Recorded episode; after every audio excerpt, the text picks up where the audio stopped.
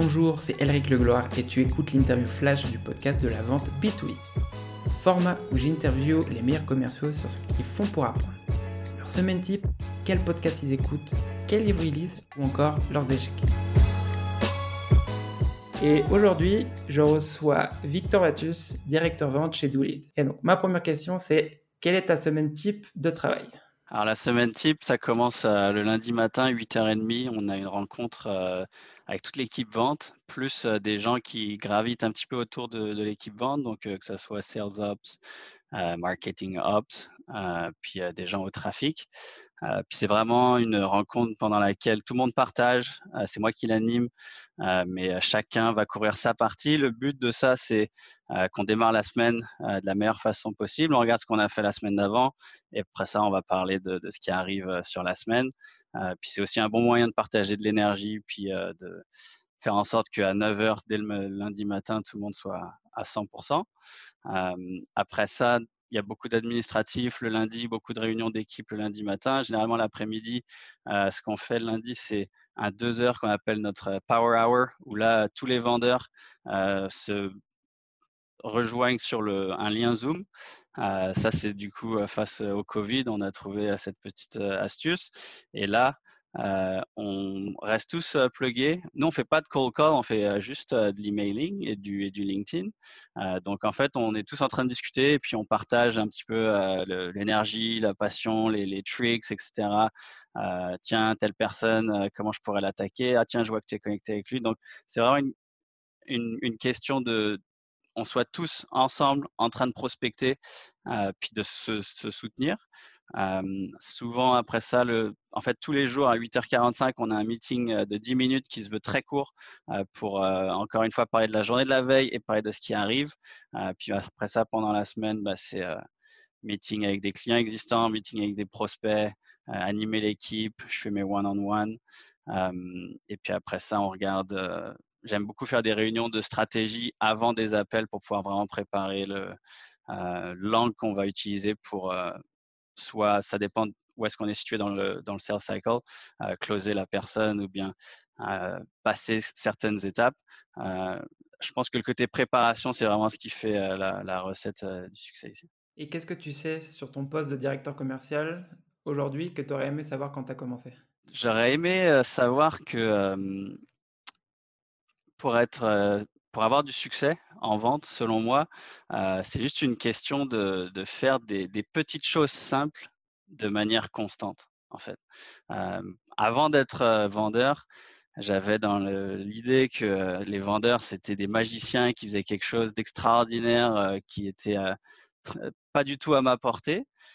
j'ai lu beaucoup de livres, j'ai fait beaucoup de, d'apprentissage par moi-même pour me rendre compte qu'en fait, euh, les, meilleurs euh, dans ces rôles-là sont des gens qui sont juste extrêmement focus et puis qui sont capables de répéter ces petits gestes, ces, petits, ces petites actions qui font qu'à la longue, ils ont le succès qu'ils ont aujourd'hui. donc, je pense que ça, ça a été une barrière mentale que j'avais au début que j'ai réussi à faire sauter. Et qu'est-ce que ton plus gros échec professionnel t'a appris? Alors, mon plus gros échec, euh, c'était avant que je commence la vente. En fait, j'étais chez LinkedIn euh, en Irlande, euh, à Dublin, et, j'étais au service client. Et en fait, l'étage du dessous, c'était l'étage des vendeurs. Puis j'avais des amis que j'avais rencontrés via le foot qui, travaillaient là-bas. Puis quand j'allais les voir, je me disais, OK, c'est ici qu'il faut que je sois. Je ne suis pas dans le, dans le bon étage. Donc, j'ai beaucoup postulé pour, euh, pour euh, avoir un rôle de BDR vraiment entry level chez, chez LinkedIn. puis, ils m'ont refusé trois fois. Et, et, à la troisième fois, là, je me souviens très bien, la RH, elle m'a dit en fait, on ne comprend pas pourquoi tu continues de postuler sur des postes de vente alors qu'on t'a déjà dit non. Et, et, du coup, ils, ils m'ont dit on, on t'autorisera plus à postuler sur des postes comme ça, tu devrais trouver autre chose. Alors là, je me suis dit, ah, c'est pas possible que quelqu'un prenne une décision de, vie, tu vois. pour moi, à ma place, ça m'a beaucoup frustré. et donc là, en fait, j'ai quitté l'Irlande, je suis parti au Canada, puis j'ai comme recommencé à zéro. J'ai trouvé un poste en vente, puis j'ai gravi les échelons. Et après ça, je me suis dit, la, phrase que le, hiring manager de l'époque m'avait dit, c'était on n'a pas l'impression que tu serais capable de vendre ta mère pour vendre un contrat.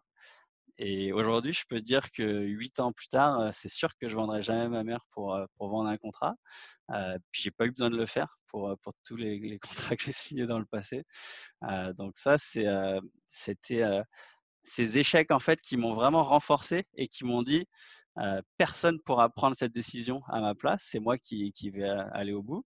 Et en fait, ça m'a vraiment donné de l'énergie puis de du, fuel, on va dire, pour, euh, pour euh, me battre chaque jour en vente et puis me prouver à moi-même que j'étais capable de le faire. Et quelle est la chose qui t'a le plus aidé à accélérer cette courbe d'apprentissage de ton métier? Donc là, directeur des ventes, ça fait euh, presque trois ans maintenant que je suis dans ce rôle-là. Et je pense que il y, a, il y, a, tout le côté fake it till you make it. Tu sais, on, on, se positionne un petit peu dans un rôle où au début, il y a, beaucoup de, stress, on n'est pas sûr du tout, etc. Mais il y a cette envie qui fait que euh, tu as envie de te mettre dans cette situation-là. Et donc, euh, le fait de, tu en, anglais, ils disent euh, Be careful what you wish for. Ça veut dire que si tu veux vraiment devenir directeur des ventes, ben, en fait, tu vas faire tout ce qu'il faut pour le devenir et ça, ça se pourrait très bien que tu le deviennes. En fait, le jour où tu vas, on va te dire, bah, c'est bon, vas-y, tu, tu, prends le poste, là, ça peut être un petit peu stressant. Et, et, en fait, il faut toujours se dire, bah, j'ai voulu me mettre dans cette position-là, c'est moi qui l'ai choisi. Et on m'a fait confiance, je ne l'ai pas volé la place. donc maintenant, il y a encore plein de choses que je vais découvrir. Il faut être très humble de ce côté-ci. Un bon vendeur, ce n'est pas forcément un bon directeur des ventes, c'est un skill set complètement différent. mais au moins, le fait de se dire mentalement, je me positionne pour viser n'importe quel objectif que tu as, ça a fait que, en tout cas pour moi, ça a bien fonctionné pour me dire, ben, je vais aller chercher des compétences que je n'ai pas forcément aujourd'hui. Je vais beaucoup lire sur le sujet. je vais parler avec des, mentors, des pairs, des gens qui sont déjà dans ces, dans ces rôles-là pour comprendre un petit peu la réalité. Et après ça, quand ce sera à mon tour, ben, je vais faire des erreurs. Je vais, je vais apprendre sur ces erreurs-là et je vais pouvoir tranquillement faire mon, mon, petit bonhomme de chemin. Puis après ça, avec quelques succès, c'est comme ça, en tout cas, que j'ai bâti ma confiance. Et puis, cette confiance, après ça, elle fait que quand tu rencontres une situation que tu n'avais pas rencontrée par le passé, tu es capable, avec le, bon mindset, en fait, de, de, pouvoir faire face à la situation et de dire, OK, je peux quand même le gérer. Quelles ressources, quand je dis ressources, ça peut être un livre, un podcast ou un blog, t'as le plus aidé dans ta carrière? Il faut que j'en choisisse un seul ça serait Un seul. un seul, ça serait euh, Dale Carnegie, euh, How to Win Friends and Influence Others. Euh, c'est un livre qui m'a été donné par mon mentor Nicolas Léger il y a, je pense, sept ans maintenant. Et c'est vraiment un livre qui m'a transformé dans le sens comment c'est en fait la vente c'est tellement humain, c'est tellement personnel. Pour moi, c'est devenir meilleur. En anglais, ils disent euh, getting better at yourself. Euh, et donc, c'est vraiment comment je peux, moi, euh, prendre des actions sur moi, sur, mon, sur, mes, sur mes pensées, sur ce que je veux faire, qui va faire en sorte que je vais créer un genre de cercle vertueux à chaque fois que je parle avec quelqu'un, que j'ai une interaction avec quelqu'un. Et je pense que c'était la, ça, c'était la fondation, la base de, de, de, mon approche sur la vente.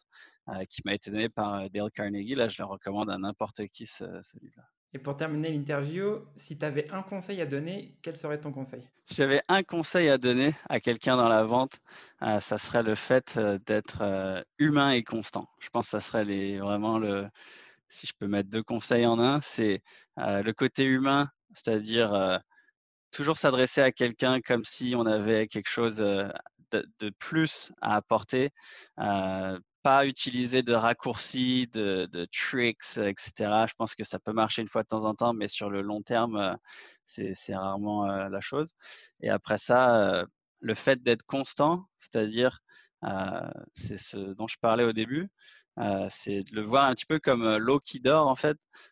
si tu pousses vraiment tous les jours, tout le temps, dans la même direction, puis dans la bonne direction, euh, tu n'as pas besoin de pousser très fort en fait. C'est quelque chose qui va, qui va découler après ça naturellement. Euh, donc euh, cette constance qui est couplée au côté humain te fait tout de suite sortir du lot parce qu'après ça, j'avais lu une statistique comme quoi les vendeurs en général travaillaient 30% du temps en fait. puis le reste du temps, soit ils cherchent des excuses, soit ils sont à la machine à café ou bien ils font n'importe quoi. Donc le simple fait d'être d'être focus puis d'être constant, directement ça te sépare du reste. donc après ça, si tu rajoutes ta, couche humaine, ben en fait, tu es, indestructible après ça. Merci pour avoir écouté cet épisode du podcast de la vente B2B. Si t'as aimé cet épisode et que t'as appris quelque chose, abonne-toi maintenant sur ton application préférée pour recevoir le prochain épisode. Si tu veux recevoir plus de contenu sur la vente, j'envoie une newsletter chaque dimanche où j'y partage 3 contenus. On va bientôt dépasser les 300 membres et j'ai déjà envoyé 16 newsletters. Si tu veux t'inscrire, c'est thesesgame.substack.com.